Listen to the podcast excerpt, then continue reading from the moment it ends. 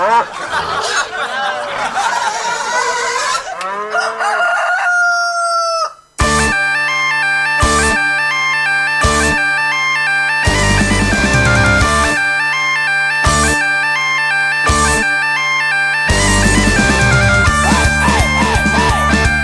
hola, hola, hola. Buenos días, buenas tardes, buenas noches. Bienvenido, bienvenida, depende del caso, a otro nuevo episodio de Cerveceando Podcast, el podcast donde hablamos de cerveza sin pretensiones. ¿Por qué? Porque no somos unos flipaos.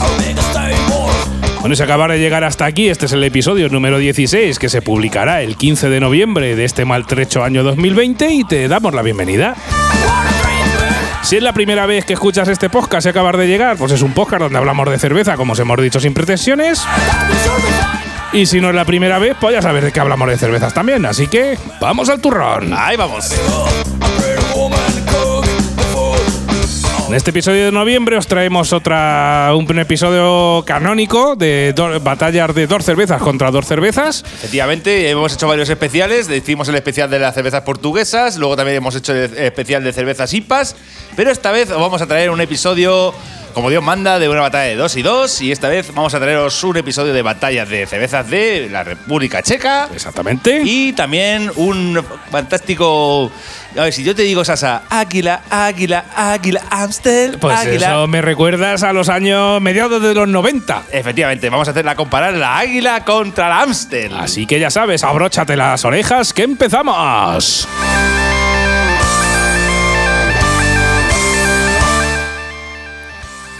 Bueno, bueno, bueno, bueno, pues ahora empezamos ya. Y antes de nada, vamos a hablar de la. Vamos a hablar de cervezas de Praga. Sabéis que las cervezas de Praga son tipo Pilsen. Tipo Pilsen, efectivamente. Y veros que tenemos que hacer una introducción y voy a decir una frase que os, quiero que os os grabe en, la- en el, en el cerebro. Exactamente, muchas veces escucharéis Pilsen y Lager y ahora os vamos a decir y os vamos a dar información para que sepáis qué es cada cosa. Efectivamente, mirar, no todas las, las lager son Pilsen, pero sí todas las Pilsen son lager. Toma ya. Ahí. Os voy a explicar el porqué. Venga, cuéntanos, Vamos cuéntanos y danos esa info ahí buena, buena, para que sepan nuestros oyentes qué diferencia hay. Para que me entendáis, Lager es un tipo de familia de cerveza, ¿de acuerdo? Y Pilsen es un estilo cervecero. Eso va a empezar. ¿De acuerdo? Lager es un tipo de cerveza que se sirve fría, caracterizada por fermentar en condiciones más lentas empleando levaduras especiales conocidas como levaduras de fermentación baja y que en las últimas partes del proceso son almacenadas en bodegas o lageret en inglés, ¿de acuerdo? De ahí Lager a lo mejor. De ahí el nombre, efectivamente. Ah. durante un periodo, un periodo en condiciones de baja temperatura con el objeto de limpiar las partículas residuales y estabilizar los sabores. Se puede agrupar en las siguientes familias principales, bueno, estilos, mejor dicho. ¿de acuerdo? Que son la Pale Ale y la Dark, Dark Ale. Y dentro de la Pale Lager, ¿de acuerdo? Está la Helles, está la Pilsen, la cual vamos a hablar mucho ahora mismo con la batalla de la República Checa, la Dortmund Sport, la Marzen y la Bock. O sea, todas esas son del tipo Lager Pale. Efectivamente. Y luego está la Dark Lager, que ahí encontraríamos, entrarían la Dunkel, ¿de acuerdo? La Doppelbock y la Schwarzbier. Sí, que de estos tipos de cerveza en episodios anteriores, si no los has escuchado, te recomendamos que los escuches porque ya hemos hablado de algunas cervezas de estos tipos, de la Dunkel, de la Doppelbock, De la la la tenemos- Bock. O Efectivamente. sea, prácticamente casi hemos tocado ya casi todas. Sí, sí, estamos ahí ya. los toca- los toca- de hecho, nos faltaban las Pilsen. Efectivamente. Eh, las Lager, por otro lado, también se les denomina comúnmente como cervezas rubias. Cuando dice la rubia de toda la vida es una Lager, ¿de acuerdo? Por otro lado, voy a explicar lo que es una cerveza tipo Pilsen, ¿vale? Eh, lo que es el estilo Pilsen. El estilo Pilsen es, eh, es una Lager elaborada originalmente en el siglo XIX en la ciudad de Pilsen. De ahí el nombre. Tampoco se complica mucho, no, ¿eh? no se complicaron mucho, ¿vale? Eh, al oeste de la región histórica de Bohemia, en el entonces Imperio Austrohúngaro, que luego fue Checoslovaquia y actualmente la República Checa. Yo Yo- creo, que es de los países que más ha cambiado de nombre en el siglo XX. Sí, sí, hubiese estado bien que se hubiese tipo el tipo de cerveza Albacete. Ahí, ahí. Pero no, tenemos que inventarlo, Eh. Estaría, estaría de puta madre. Oye, señores cerveceros de Albacete, que hay muy buenas fábricas por aquí en la provincia, a ver si se inventan el tipo de cerveza Albacete. Ahí, eh, es una, es una lager Albacete. Albalager Albacete, con toques a, a- a- a tierra y campo. Y, y azafrán. Y azafrán, ahí estamos.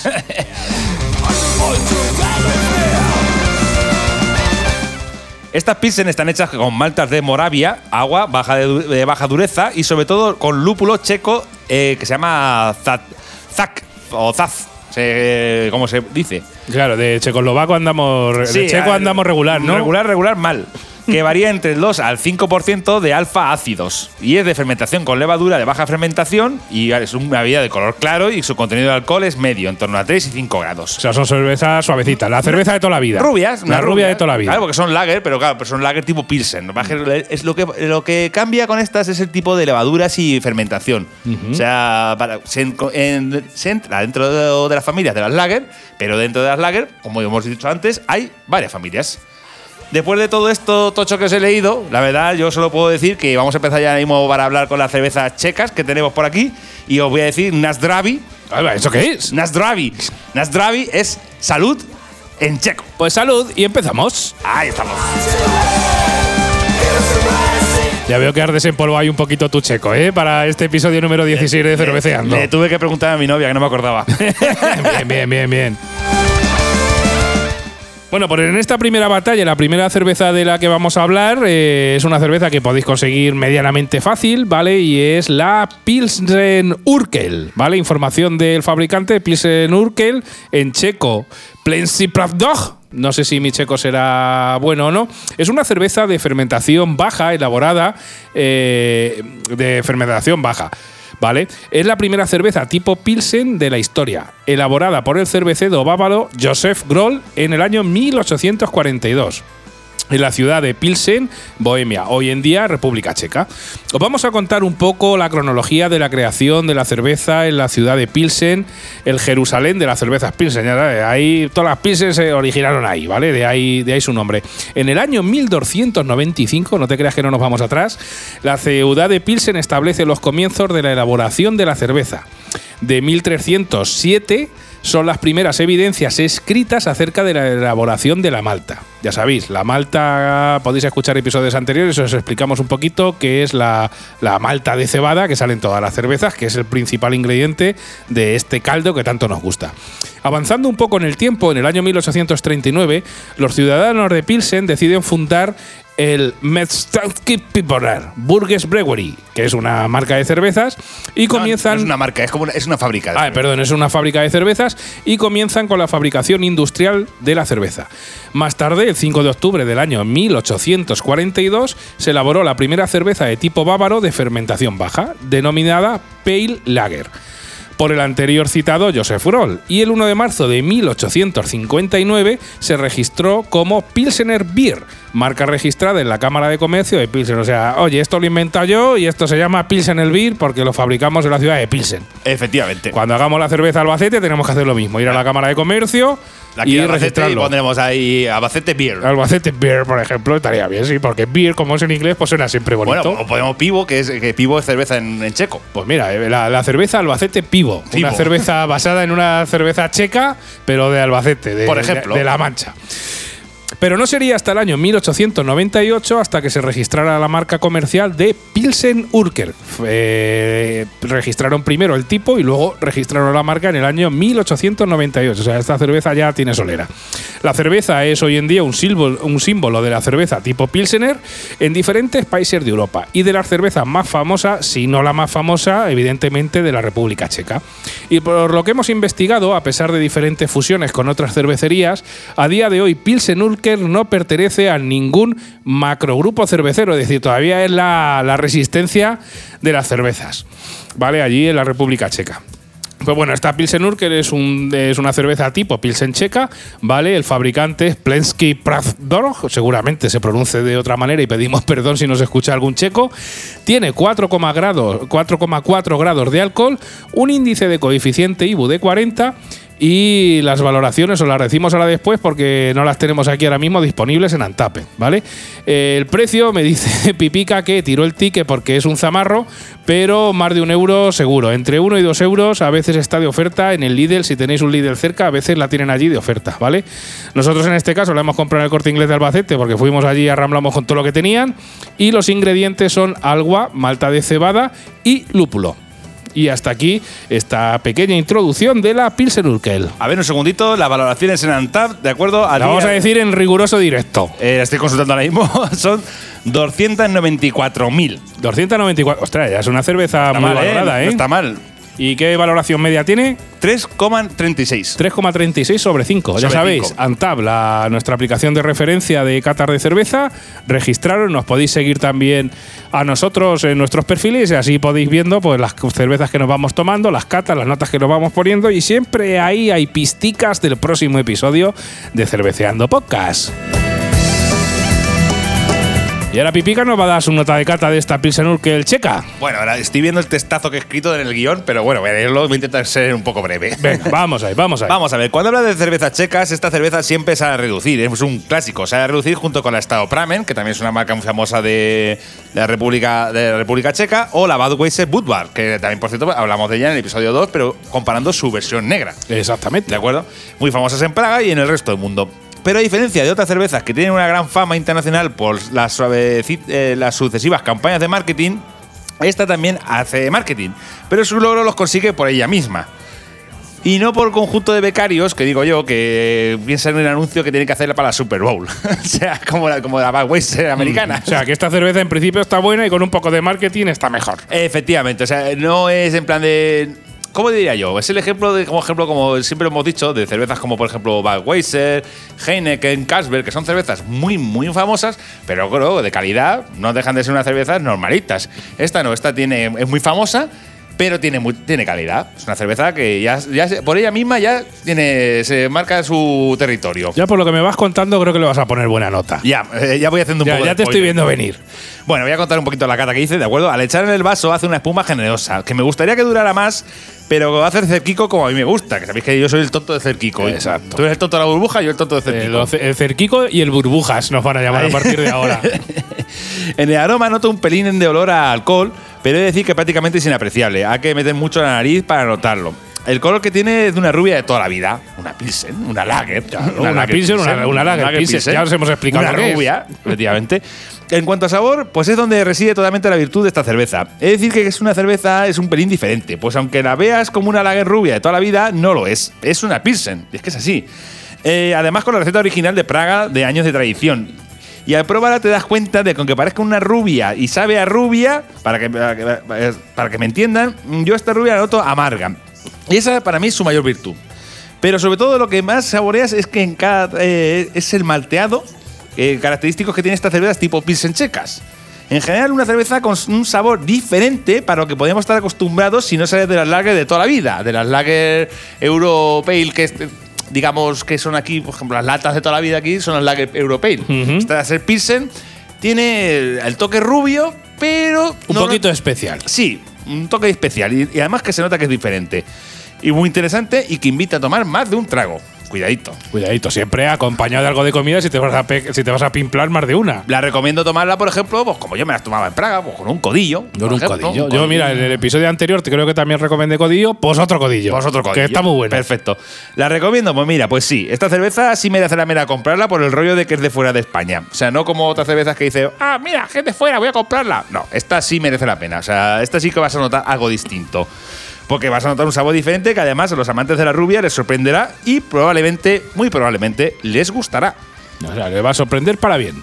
Nota que le he puesto un 3,5 sobre 5. Oh, yeah. No le he puesto mala Le he nota. puesto ¿eh? un notable y bueno, ¿eh?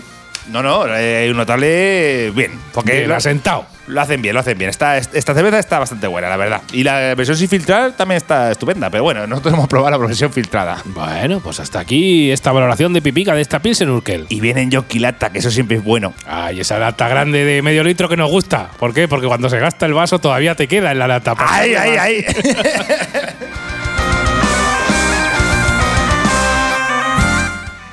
Bueno, y vamos con mi nota de cata. Vamos a ver, espuma inicial al echarla en vaso, muy bien. Ojo con levantar de mal la lata que te pasas de frenada y empieza a echar espuma eso como si fuese gratis. Así que al echarla en vaso, ya sabes, el vaso un poquito girado y sin levantarla mucho para darle el puntico justo Lo de bueno- espuma. Lo bueno es que no hay que hacer trampas. Claro, no, no, trampas ninguna. Como hagas trampas, la cagas. Y te dejas ahí más de medio vaso de, de espuma como hagas trampas. Bueno, para otra gente que no se han escuchado otros, otros programas, pero puedo interrumpir la cata, Sasa. Sí. eh, hacer trampa para nosotros es dejar el vaso apoyado en la mesa En y levantar la lata o la, o lo que es la, o la botella hasta arriba como si fueras a escanciar. Exacto, claro, no es lo mismo echar una cerveza que escanciar una cerveza, aunque hay cervezas que como tienen tan poquita espuma prácticamente hay que escanciarlas. Si no, no te sale un pijo. Pues este ya os digo que no es el caso, como la escancies te, te vas a beber más espuma que cerveza. En cuanto a la duración de la espuma, no está nada mal. Al echarla en vaso se oyen las chispas burbujiles y eso me gusta mucho. ¿sabes? Le echas el vasico y se oye ya, aunque estés lejos, se oye. Y eso me, me encanta. Aroma no muy intenso, tirando me tira un poquito el aroma a alcohol y a malta, ¿vale? Color limpio amarillo tirando a ocre y un buen burbujeo que ayuda a dejar una capita de espuma siempre esperándote en el vaso cuando le vas a echar el trago y le vas a meter el morrete. De primer trago, a mí eh, me han pasado varias fases, ¿vale? La primera fase le sacas un poquito de acidez del sabor, en la segunda le sacas un poquito de sabor a malteado y en la tercera, por este orden, sacas el sabor al amargor que al final es el que se te queda, incitándote a darle, a darle otro traguito. Digamos, a mí me pareció esta cerveza que tenía tres fases en, los tragos de sabor. En sucesivos tragos pasa lo mismo, aunque empieza a predominar el sabor a malteado y amargor que te lleva hasta verle el culo al vaso, que lo bueno que tienes, el vaso no es muy grande, aunque le veas el culo si lo, te lo estás tomando en formato John Quilata de medio litro, te queda otro poco más cuando lo gastes y vuelves a degustar esta, esta buena cerveza. En definitiva, pues una buena cerveza que deja un regusto entre amargor y malteado que me recuerda un poquito a la cerveza Skoll en otro sentido, ¿vale? Porque la Scone es una cerveza, digamos, de gama un poquito más baja, pero a mí es una cerveza que me gusta y esta Pilsen Urquell también me gusta.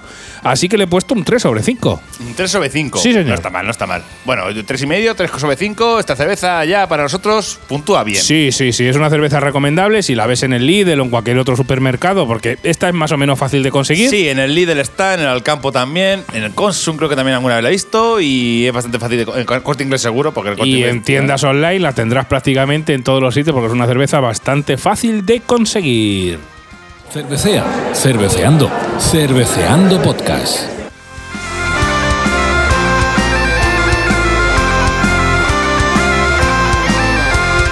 Bueno, y vamos a comparar esta Pilsen Urquell. La verdad es que podríamos haberlo comparado, comparado con la Pramen, que también es otra marca muy famosa en Praga.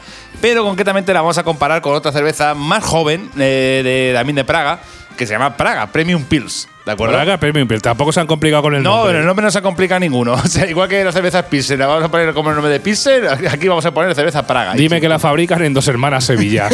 No es, ¿no? No, no, Bueno, no. La fabrican en Praga, la fabrican ahí en la República Checa. Bueno, cuéntanos un poquito hay algo del fabricante de esta, de Praga Premium Pils, que es una Pilsen también. Efe- efectivamente, es una Pilsen, ¿de acuerdo? Eh, lo primero, me resultó muy curioso que su web oficial, ¿de acuerdo? Viene en inglés, en ruso y en castellano. Pues ya sabemos que para el este empiezan a exportar mucho aquí al amigo ruso. o sea, yo me partí el culo cuando, cuando me metí en su página web y dije, coño, si viene en inglés y en castellano. Y luego no, pero en francés en Sí, porque dice, bueno, en nada. ruso está pegando cerca, pero coño, en castellano España de, de República Checa está. Está y- un pasete, ¿eh? que yo y- estuve allí. eh, En, en- en coche tardas un rato y andando Sí. no te digo nada. Andando yo. Peor que Camino Santiago, ya te lo digo. bueno, el grupo Curioso, curioso que, oye, a ver, también se agradece que si tiene cierto mercado aquí en España, que si entras en su página web a ver más información, oye, se agradece que esté en castellano. Además, buena traducción, por cierto, que cuando ve- ve- ve- veías toda la información de lo que es la web y todo esto, lo- no eran traducciones de estas del Google. Sí, la, la traducción automática de Google, que deja bastante no, que El desear. Google Translator no era, ¿no? ¿Sabes? Era, el- o sea, han contratado a un tío que sepa español para hacer esa traducción, ¿de acuerdo? Bien, bien, bien. Bueno, el grupo cervecero Praga es una joven empresa cervecera checa, como os he dicho, ¿de acuerdo? Dedicada a producir cervezas premium siguiendo la tradición cervecera checa del viejo mundo, es lo que dice, se definen ellos así en su página web. Según hemos leído, la misión de esta marca es ofrecer a escala mundial no solo la mejor cerveza checa, sino también la experiencia de la auténtica cerveza checa a un precio razonable, utilizando únicamente los ingredientes checos de más alta calidad y los procesos de elaboración de cerveza acordes con lo mejor de sus tradiciones checas. O sea, que ahí no tiran de lúpulos, de por ahí, de. No, todo checo. todo checo. El agua de Sí. allí, la malta de allí, los Na- lúpulos de allí na- y a nacen- funcionar. Nacionalista pura. y Ahí dura. estamos. Eh, Miro y Martín, que son dos amigos y ejecutivos de la empresa cerveceras, pasaron décadas expandiendo las marcas de cervecerías líderes a nivel mundial. Ellos sabían que podían hacerlo mejor y querían eh, reca- recapturar el orgullo y la alegría de producir no solo una cerveza excelente, sino una cerveza que ofreciera la auténtica experiencia del legendario patrimonio checo con cada sorbo. O sea, que aunque es una cervecera nueva, querían tirar de lo antiguo, ¿no? Sí, básicamente en el año 2004 decidieron seguir su sueño y así nació Praga, la marca premium de cerveza checa. La, más de una década después, la cerveza Praga se encuentra en más de 35 países, no lo, no te lo comas de vista, ¿vale? Y continúa creciendo. Sea que a nivel de exportación es una marca que ha hecho un buen trabajo, aparte de marketing más o menos, tiene que ser una buena cerveza porque está en muchos países. Sí, básicamente él pasó un poquito. Yo me recuerda a, lo que pasó con la Chuf. ¿De acuerdo? La- el antiguo, en antiguos episodios hablamos de la cerveza Chuf, la, la Chufé, como decíamos La nosotros, Chufé. la Chufé, que es en plan de juntarse dos gente, dos personas que saben de marketing y de finanzas y además son unos cerveceros de la Pros. hostia, pros, y decir, coño, vamos a hacerlo. O sea, yo ya estoy, estoy trabajando para otros, no voy a trabajar para mí. Y voy a hacer mi propia marca de cerveza. Y, coño, métete ya eh, con, desde 2004 hasta 2020 que estamos ahora, salir en 35 países distintos. Hombre, eso es que te lo curras, ah, ¿eh? No, y a nivel de producción tienes que tener ya una fábrica hermosota. Efectivamente. Eh, Praga, ¿vale? Praga Premium Pils es una Pilsen checa, ¿de acuerdo? Es un tipo de eh, cerveza tipo Pilsen checa. El fabricante, como hemos dicho, de cervezas Praga. Además se llama cervezas Praga. Y punto. Fabricante. Claro, sin complicaciones. Tiene 4,7 de alcohol, ¿de acuerdo? Tiene menos IBU, tiene 25 de coeficiente IBU. Eh, tiene 24.000 valoraciones con media de 3,14. ¿Vale? Sí, tiene un- también una buena nota. Tiene general buena con nota. muchas valoraciones. Sí, pero tiene bastante menos que porque la otra tiene más- más- bastante más años. La- las otras son como 10 veces más. la Pilsen Urkel. Bueno, eh, como el precio, pues pasa lo mismo que os he dicho antes, ¿vale? Tiré el ticket, soy un zamarro, y, pero el precio me acuerdo que es entre 1 y 2 euros, ¿de acuerdo? Ahora damos ahí una referencia. Entre 1 y 2 euros estaba el precio, no me acuerdo. La compramos en el corte inglés, pero esta se suele encontrar. A ver, esta cuesta más encontrarla. Esta está en el corte inglés y creo que en el Alcampo también la he visto. ¿Vale? Eh, Si no, como decimos siempre, a nivel de tiendas online, seguro que la puedes conseguir. Si no la tienes en tu supermercado habitual, pues se puede conseguir. A ver, no es una cerveza rara, como casi nunca hablamos de cervezas raras en este podcast, porque nos gusta que hablar de cervezas que sean medianamente fáciles de conseguir y sencillo. Efectivamente, no voy a hablar de la cerveza que ha hecho mi cuñado, o sea, voy a hablar de la Que cerveza. algún día, si tu cuñado hace cerveza, hablaremos de su cerveza. Pero de momento no. Efectivamente, algún día podemos hablar.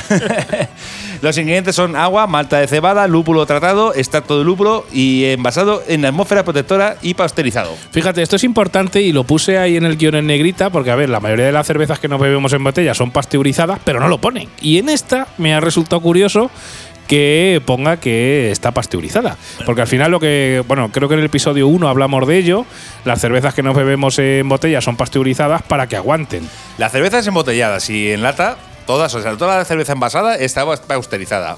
¿Por qué? Para que aguante efectivamente, para que tenga más, ca- más capacidad de almacenamiento. Claro, matar las bacterias y aguanta La más. hierven y tal. La cerveza de barril, no. ¿Por qué? Por eso, por ejemplo, la cerveza de barril tiene un sabor un poco distinto y luego, por ejemplo, los barriles también caducan muy, muy fácilmente. O sea, no es algo. De hecho, por ejemplo, voy a contar una pequeña anécdota antes de decir la cata. Yo, por ejemplo, trabajé en un bar mucho tiempo y me acuerdo que con, el, con el comercial de la cerveza nos decía, le decíamos, tráenos tantos barriles. Y él nos decía, no, no, tantos barriles no, que se os van a poner malos. Y nosotros, tú tráelos, que si te pido seis es porque sí. Porque van a caer. Sí, pero los barriles, al igual que una cerveza, tú te compras una lata y aparte de cuando esté fabricada, igual le queda de caducidad un año o dos, un barril no dura un año o dos. Un barril en dos semanas si no le das caña se te oxida y, se, te, y se te caduca. Y es por eso. Dos semanas, ¿eh? No no te va a durar más. Efectivamente, por eso, porque no son, no se pasteurizan, no se matan las bacterias y los barriles duran poco. Y en la lata o la cerveza que tú te bebes en botella, al ser pasteurizada, se dura más. Y me ha resultado curioso que lo pongan. Es Sí, decir, sí, porque la mayoría de la gente no, no lo pone, pero me ha resultado curioso. Bueno, pero bueno, Sasa, dinos a ver qué opinas de esta Pilsenchenka, esta cerveza Praga. Venga, pues mira, de esta cerveza Praga te diré que de espuma inicial, aunque parezca que no echa, eh, no levantes el vaso y confía en la fuerza, hermano. Es decir, no hagas trampas porque la cerveza. No, no hagas trampas porque al final se queda una espumita muy decente con un, un aguante decente. Es decir, no levantes el vaso porque si no, igual, te va a pasar como la cerveza anterior, como la Pilsen Urquell, que te va a echar cerveza además. Deja un cerquico muy interesante, como le gusta a Pipica, para mi gusto, ¿vale? De aroma, pues suele ser un aroma muy equilibrado. Me tira ahí toques de malteado, me tira un poquito de toque ácido y un poquito de alcohol. Aroma cerveza clásica de toda la vida. Es decir, estos tres matices están muy bien balanceados y la verdad es que me gusta. Color amarillo clarete, muy limpia y con un buen burbujeo que ayuda al aguante de la espuma en el vaso. Y vamos a la madre del cordero. Respecto del sabor, pues de nuevo, una cerveza donde predomina el sabor a cereal con un poco de acidez y alcohol. El aroma corresponde perfectamente con lo que te bebes. Es decir, eh, alcohol, malta, Malta. y, y lúpulo, y amargor. ¿Vale? Una receta clásica para una cerveza clásica bien elaborada, eh, sin muchas pretensiones. Yo veo que, bueno, pues no pretenden inventar nada nuevo, pero la verdad es que es una receta, una cerveza muy redonda, es decir, que está, está buena. Y en mi caso, pues le he puesto un 2,75 sobre 5 a esta cerveza Praga, que es una cerveza tipo Pilsen checa. Bueno, bien, bien, bueno, un poquito más encima de la media, ¿de acuerdo? Y No le gana la Pilsen Urkel, pero lo que te digo, pues está buena. Es decir, una cerveza clásica, no busques mucha, mucho invento ni mucha innovación, pero en general, pues una cerveza redondica, bien hecha, que a mí me está buena. Sí, por lo menos que, que vamos, que no decepciona por lo menos a tomarla. Yo esta con unos fileticos de lomo y unas patatas fritas y un huevo me la tomaba. Además también viene en formato de medio litro. Eh, efectivamente, que eso ya sabéis que nos gusta y mucho.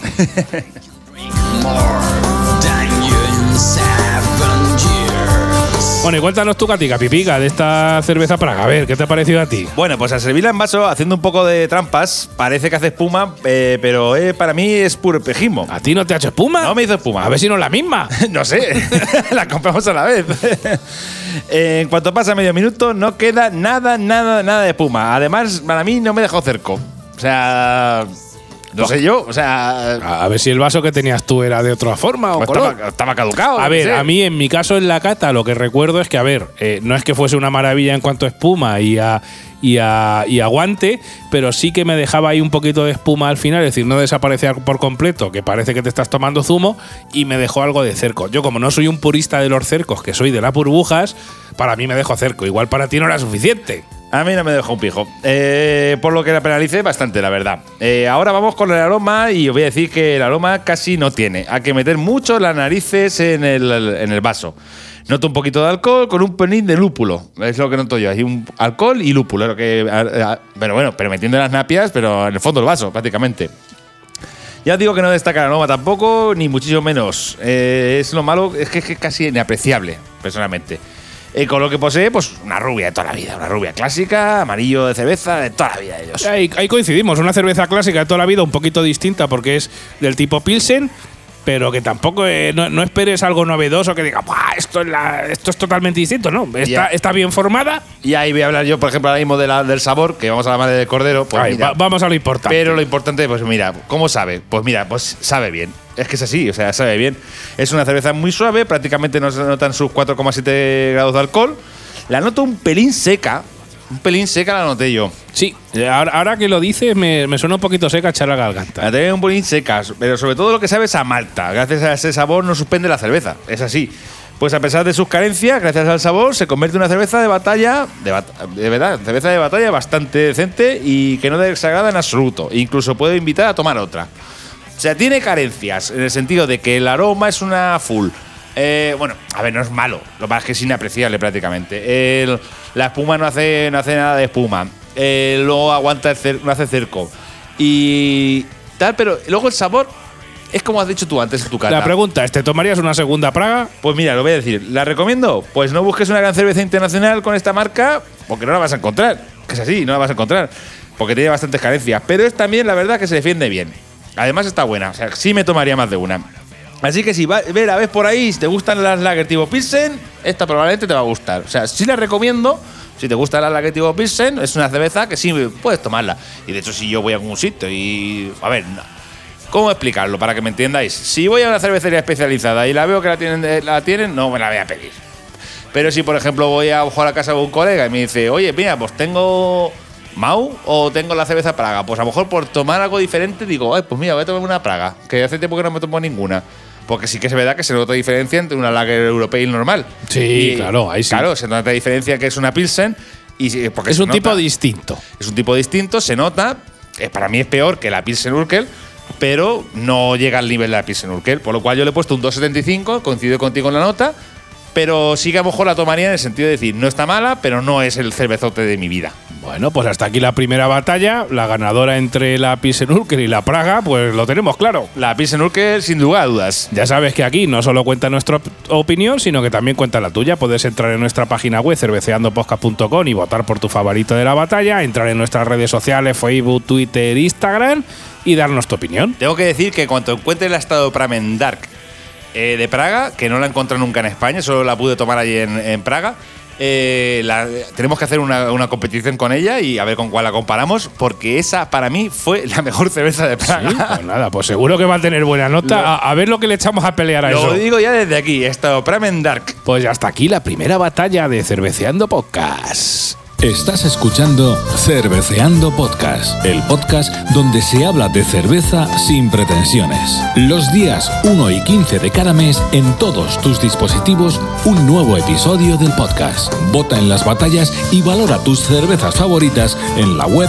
cerveceandopodcast.com. Dawn is breaking. Águila, águila, águila, Amstel, águila, águila, uh, águila, águila, águila, Amstel, águila, Amstel, uh.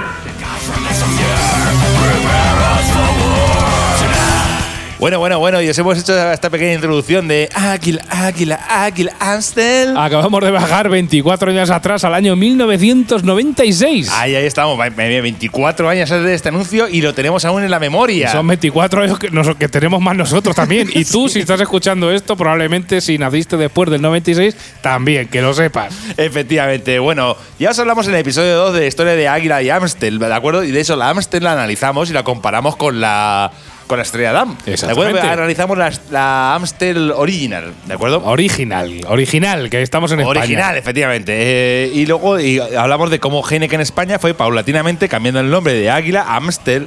Y eh, si queréis escuchar toda la historia, os invitamos a escuchar el episodio 2, ¿de acuerdo? Ya que Heineken en España fue cambiando poco a poco eh, Águila por Amstel, o decirlo de otro modo, fue dándonos poco a poco gato por liebre. Efectivamente. Hemos decidido hacer una batalla entre estas dos cervezas con su receta original, o por lo menos las que son clásicas, aunque la otra cerveza Amstel, como lo he dicho hace un momento, pone original en la lata, por lo que el cual no sabemos cuál es la original y cuál es la clásica. Así que nos hemos decidido, como ya analizamos la Astel original, pues vamos a competir la, la, eh, la cerveza el Águila contra la, la Astel, clásica. contra la Astel clásica, la verde, para Claro. que sepáis lo que es. Es que efectivamente, pues original y clásico, lo siento mucho, pero a veces es lo mismo. O sea, Yo para mí sí, pero bueno. claro, es como decir, Aster original, Aster clásica. Eh, no te entiendo. O sea, ¿cuál es la clásica y cuál es la original? O sea, porque yo cuando digo clásico es original. O sea, pero, Los pero- marketineros es lo que tiene. Es lo que tiene, efectivamente. De todas formas, yo me acuerdo de aquellos anuncios de Águila Amstel y como hemos dicho, eso es lo que vamos a comparar. La Águila, Águila, Águila, Amstel, Águila. uh. Ahí estamos. Y vamos a ver un segundo. Vamos a empezar con la Amstel, la Amstel clásica, ¿de acuerdo? La Amstel clásica es una Lager Europale, ¿de acuerdo? El fabricante Heineken en España. Tiene 4,8 de grados de, de- de grados. Tiene IBU, ¿no hemos encontrado? No tiene. uh, Vamos, no. No hemos encontrado información. No sale. Tiene solo 2.078 valoraciones. a mí me ha resultado muy curioso que tenga tan pocas. Tiene pocas, ¿eh? Pero bueno, y una media de 2,76. Pero bueno, tenemos que decir que si utilizas Antap, la aplicación nuestra de referencia de, de catas de cervezas, eh, hay que os tenemos que decir que ojo, que hay otra Astel clásica al escanear el código de barras que tiene 5 grados, pero no es esa a la que nos referimos, porque la que están vendiendo aquí en España es la Astel clásica también, que se llama igual, pero tiene 4,8 grados de alcohol. Pero hay que decir que, por ejemplo, Sasa, eh, eso me te pasó a ti con la Amstel que compramos en el corte inglés, ¿de acuerdo? Que la compramos Sí. allí.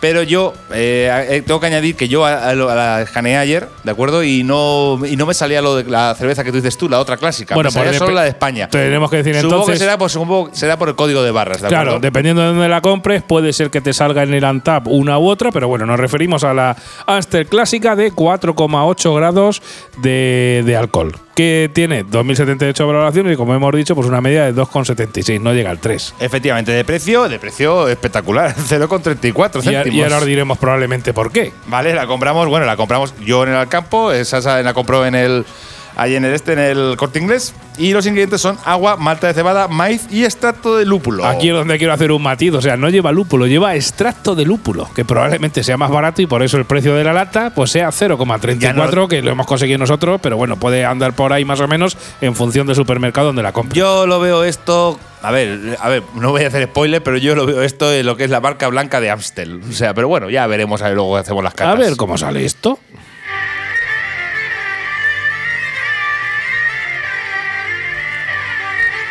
Bueno, pues como tenemos que hablar de las catas de esta Astel clásica, pues os voy a decir, os voy a decir la mía, a ver qué me ha parecido esta Astel clásica. Ya sabéis, si escucháis el episodio 2, que estoy muy cabreado con la, con la marca Astel. Si no, lo- te cabrear con Heineken. con Heineken, pero bueno, eh, Porque Heineken compró Amstel, que son holandesas las dos, y Heineken fue la que nos vendió la moto. Pues si escucháis el episodio 2 ya entenderéis mi cabreo. Pero bueno, eh, por si no lo escucháis o lo vais a escuchar después, porque estéis escuchando este episodio número 16 de Cerveceando Posca, pues os voy a decir eh, mi cata de esta Amstel clásica, ¿vale? Pues de espuma inicial al echarla en vaso, bien. No hace falta subir la lata para que salga una espuma medianamente decente. Aunque la duración deja bastante que desear, ¿vale? No dura mucho esta espuma. No mucha cantidad de aroma. El olor a mí me da la nariz un olor malteado con un pelín de toque de acidez, ¿vale? Color amarillo claro con muy poco burbujeo. El sabor, pues predomina el sabor ácido en el primer trago con toques malteados, que quedan en el regusto y tragos posteriores.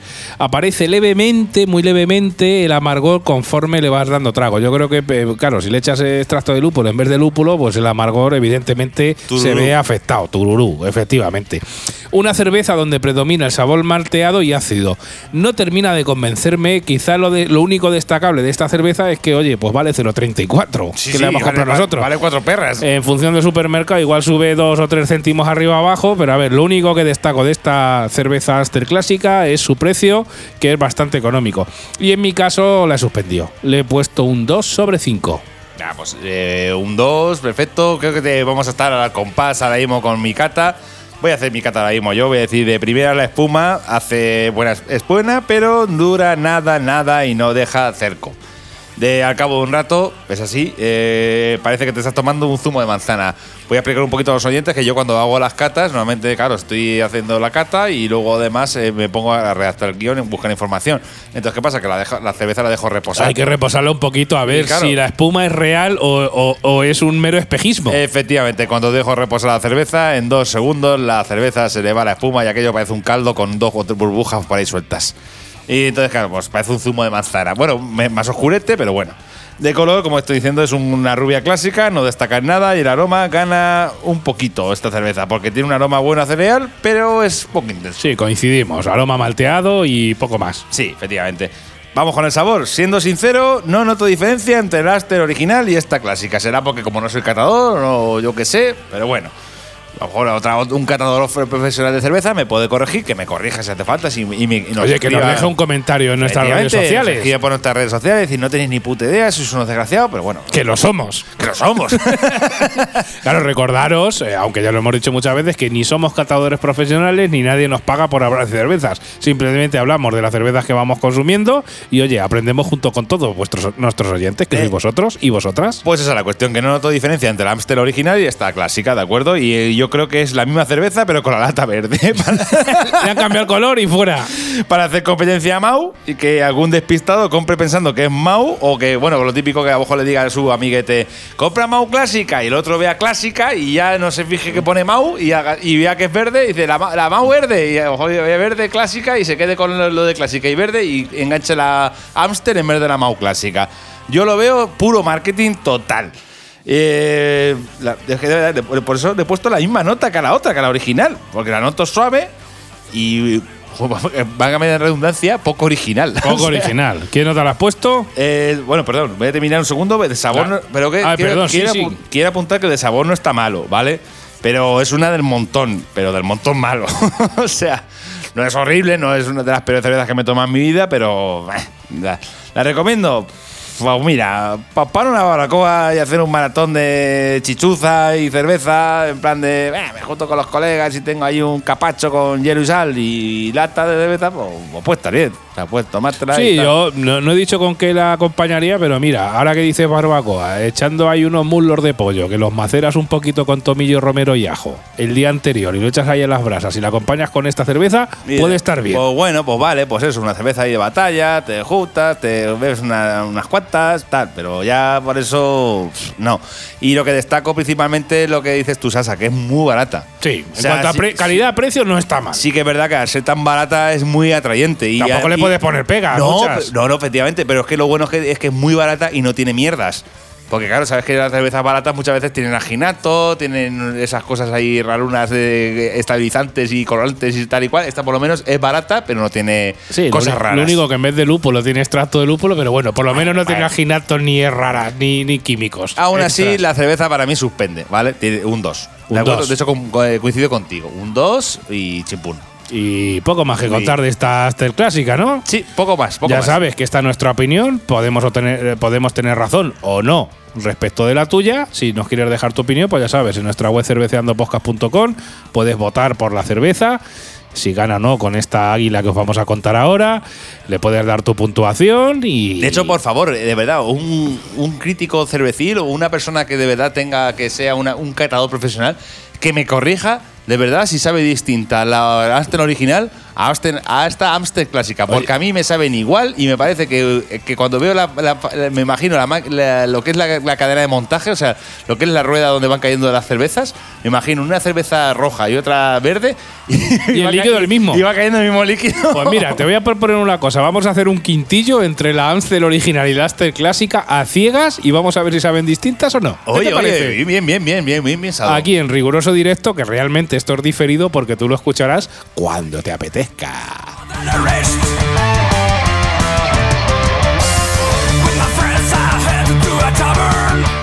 Bueno, y ahora voy a contar la cerveza con la que enfrentamos esta Amstel original, que en este caso es eh, la cerveza El Águila. ¿Vale? Eh, como información de fabricante, pues simplemente os vamos a remitir al episodio número 2, que ya hablamos de este fabricante, que al final es Heineken España. ¿Vale? Y ahí os contamos un poquito toda la historia de, de este fabricante y de esta cerveza, que era una cerveza clásica española y que luego la han convertido en otra cosa. De hecho, se agua- águila imperial. Águila Imperial, efectivamente. Sí, además, si seguís nuestras redes, hace poco encontramos un cartel aquí en Albacete de Ay, ay, cervezas, ay. el Águila Imperial, y lo pusimos en nuestras redes. Te animamos que si en tu ciudad o en donde vivas, pues hay algún cartel de Águila Imperial, pues oye, lo pongas en tus redes y nos etiquetes. ¿no? Te invitamos a ello, ¿vale? También, también, también.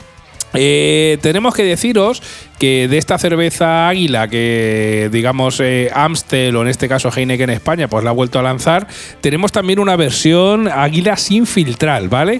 Pero esta es la de la que os estamos hablando en este podcast, es la cerveza Águila filtrada, ¿vale? Es un tipo Lager Europale, el fabricante, como ya os hemos dicho, es Heineken España, tiene 5,5 grados de alcohol, índice de coeficiente IBU no hemos encontrado información.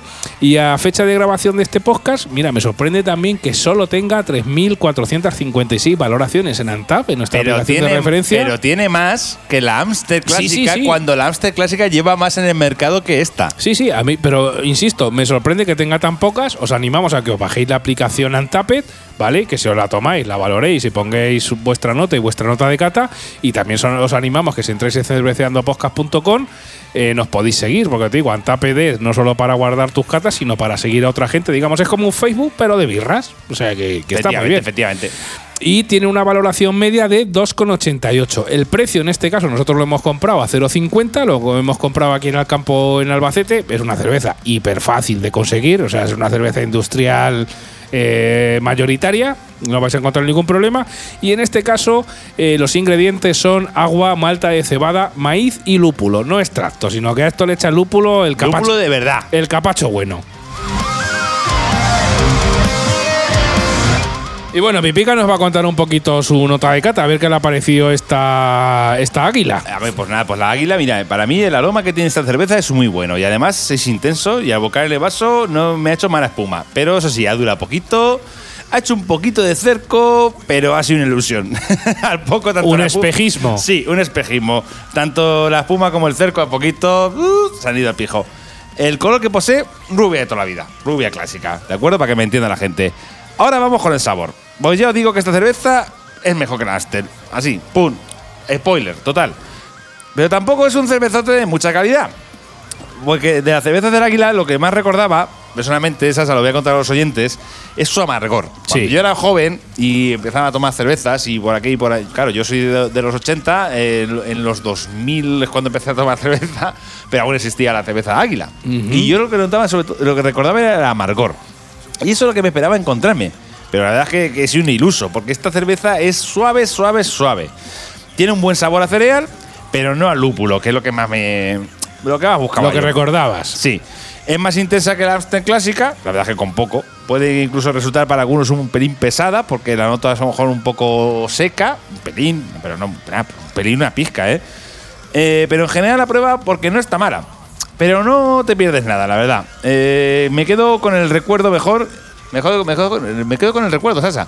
Esto es como revisionar un clásico de los 80. Me explico. Tú ves una película de los 80, recuerda y dices, ay, esta Me está, me- película. me está viniendo a la cabeza los Goonies, por ejemplo. por ejemplo, bueno, no, pero los Goonies sigue siendo buena película. Sí, sigue siendo buena película, pero No. los efectos eran rebu, No, rebu, no, ¿eh? pero no. Eh, Pues algo parecido por donde digo yo. O sea, en el sentido de que esta cerveza me ha pasado como cuando revisionas una película de los 80, en el sentido de decir, oh, esto era la puta polla. Y digo, voy a verlo, voy a verlo otra vez, que me encantaba esta película. Me acuerdo que me pasó a mí pasó con los Masters del Universo. De llegar y decir, voy a ponerme un capítulo de He-Man que cuando era pequeño me encantaba. Y luego verlo otra vez y decir, Dios mío, esto es espantoso. Es la peste con el actor de, de Rocky, con el trago. Efectiva- pues efectivamente. Pues eso me, eso me ha pasado con esta cerveza, en el sentido de decir, la recordaba mejor y luego he descubierto que según su fórmula original, pues no es tan buena como la recordaba. Eh, ¿La recomiendo? Mira, pues mala no está. De hecho, cuando voy a un bar y me dan otras opciones similares del grupo Heineken España, porque claro, Heineken España no solo hace la Águila y la Amstel, también hace la Cruz Campo y otras cositas, eh, y- o Heineken también, obviamente, pues esta la elijo. O sea, normalmente cuando me dan entre esas opciones me dicen, pues tengo Amstel, tengo Águila, tengo no sé qué, tengo tal. Normalmente suelo elegir la Águila. Pero sí que es verdad que recomiendo mejor su versión sin filtrar, que luego más tarde tendremos que hacer un episodio de cerveza sin filtrar, para que Sí. la gente sepa lo que es uno- o una cerveza sin filtrar o no. Y esta es, eh, la versión sin filtrar está bastante más buena. Ujú. Así que pues le he puesto un dos y medio. Dos y medio. O sea que de momento para ti, entre Amstel Clásica y Águila, gana el Águila. Efectivamente. Águila. Bueno, pues yo tengo que decir que efectivamente me- no esta cerveza el Águila no me recuerda a tiempos pasados. Probablemente ya no sé si será que los tiempos pasados como parece siempre mejor, tengo un mejor recuerdo de esta cerveza.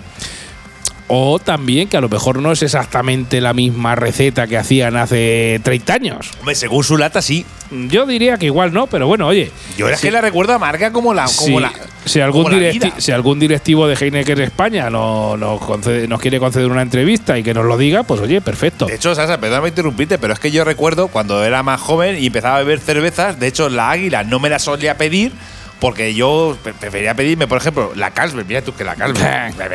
prefería beber la Carlsberg o la, o la, digamos, la coronita. ¿Por qué? Porque estaban súper suaves y para, claro, como eres un chaval, eso te entraba bien, pero la águila era como decir, Dios, eso está fuerte. Eso ya eran palabras mayores. Efectivamente. Yo tengo que decir que para, para, la, para esta cata eh, de entre Aster Clásica y Águila he hecho una pequeña trampita y lo que hice es echarme las dos en un vaso y ir analizándolas Hostia, las qué dos bueno. a la vez. Hostia, qué bueno, muy Sí, bien, sí, muy bien. Y así os voy a contar pues un poquito en comparación esta águila contra, contra la Aztec clásica, ¿vale? Mm, Os tengo que decir de esta águila que de espuma inicial mal, mal, mal, mal. Más vale que hagas un poquito de trampa levantando la lata, porque si no, mal asunto. Aunque ya sabemos que esta mentira de levantar la lata pues tiene las patas muy cortas, ya que el aguante de la espuma es casi nulo. Al igual que la Aztec clásica, en este caso olor muy malteado con un toque de acidez. Al oler las dos, ciertamente no sabría diferenciar cuál es cuál. O sea, tú me pones una águila y una Aster clásica y tú me las das a oler y, y no sabría la diferencia. También deciros que igual, como no somos catadores profesionales, pues se nos escapa algún matiz. Que nos corrijan, que nos corrijan, por favor. Pero a mí no, no sabría diferenciarlo, ¿vale? Respecto del color, mismo tono amarillo y en la misma cantidad de burbujas que la Astel, o sea, clavas.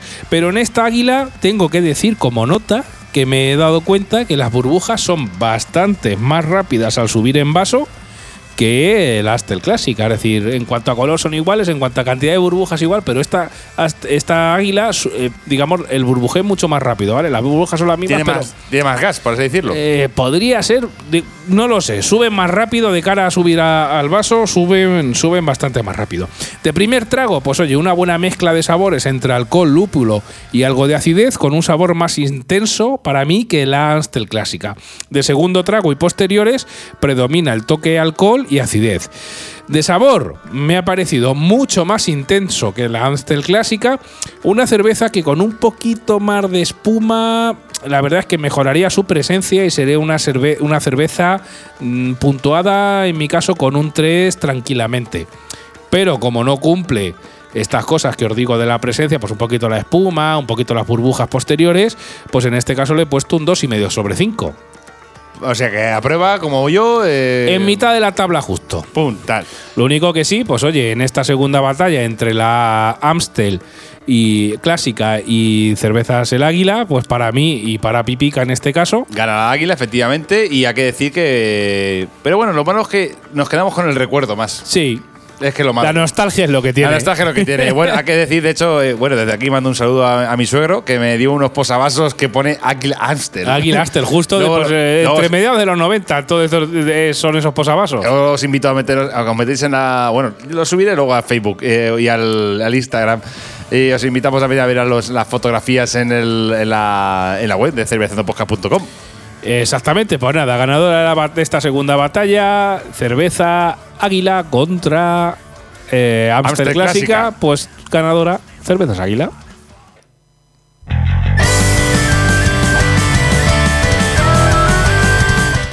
Bueno, ya sabes que cuando suena este tema de nuestros amigos de Celtiberian, que nos han dado todos sus derechos para ponerlos de fondos en nuestro podcast, pues llegamos al final. En este caso, pues como siempre, recordaros que podéis entrar en nuestra web cerveceandopodcast.com y valorar y votar eh, cuál es vuestra ganadora. Igual coincidimos o igual no. Al final lo que hacemos es que entre todos aprendamos de cervezas y degustemos muchas cervezas distintas. Os recomendamos también que nos sigáis en nuestro Facebook, en nuestro Instagram, en nuestro Twitter. Y por Y supuesto, si os bajáis la aplicación Antap, pues nos podéis seguir. Si entráis en nuestra web ahí tenéis nuestros perfiles y nos podéis seguir. Y poco más, Pipica. Un Bueno. placer como siempre aquí grabar este episodio número 16 de Cerveceando Poca. Aquí no lo iba a decir. 16 programas ya, no está mal. está- me alegro mucho de haber hecho una batalla clásica, ¿de acuerdo? Un episodio canónico. Y deciros que, bueno, que entre medias, ya sabéis que ahora hemos cambiado la periodicidad y ya no salimos el 1 y el 15, ahora salimos solo los días 15, pero tenemos. Sorpresitas. tenemos sorpresitas entre medias. Tenemos ahí varios quintillos pendientes y también tenemos algún que otro cerveceando con. Efectivamente. Así que nada, muchas gracias por llegar hasta aquí. Si, si sigues aquí escuchándonos y si, te, si sigues por aquí, te habrás dado cuenta que llevas más de 50 minutos escuchando a dos zamarros de Albacete. Cosa que te agradecemos. Y nada, os pisamos, os esperamos en el próximo episodio de Cerveceando Podcast. Oye, ya sea canónico o eh, cerveceando con un quintillo. Se, se está ahí ma- macerando. Se está macerando y simplemente por recomendarte que prueben muchas cervezas, eso sí, bebe con moderación, acompañándolo siempre de algo para comer y a disfrutar de la vida, que son dos días y uno ya ha pasado. Ahí la has dado. Hasta el próximo episodio. Adiós. Adiós amigos y amigas. Adiós.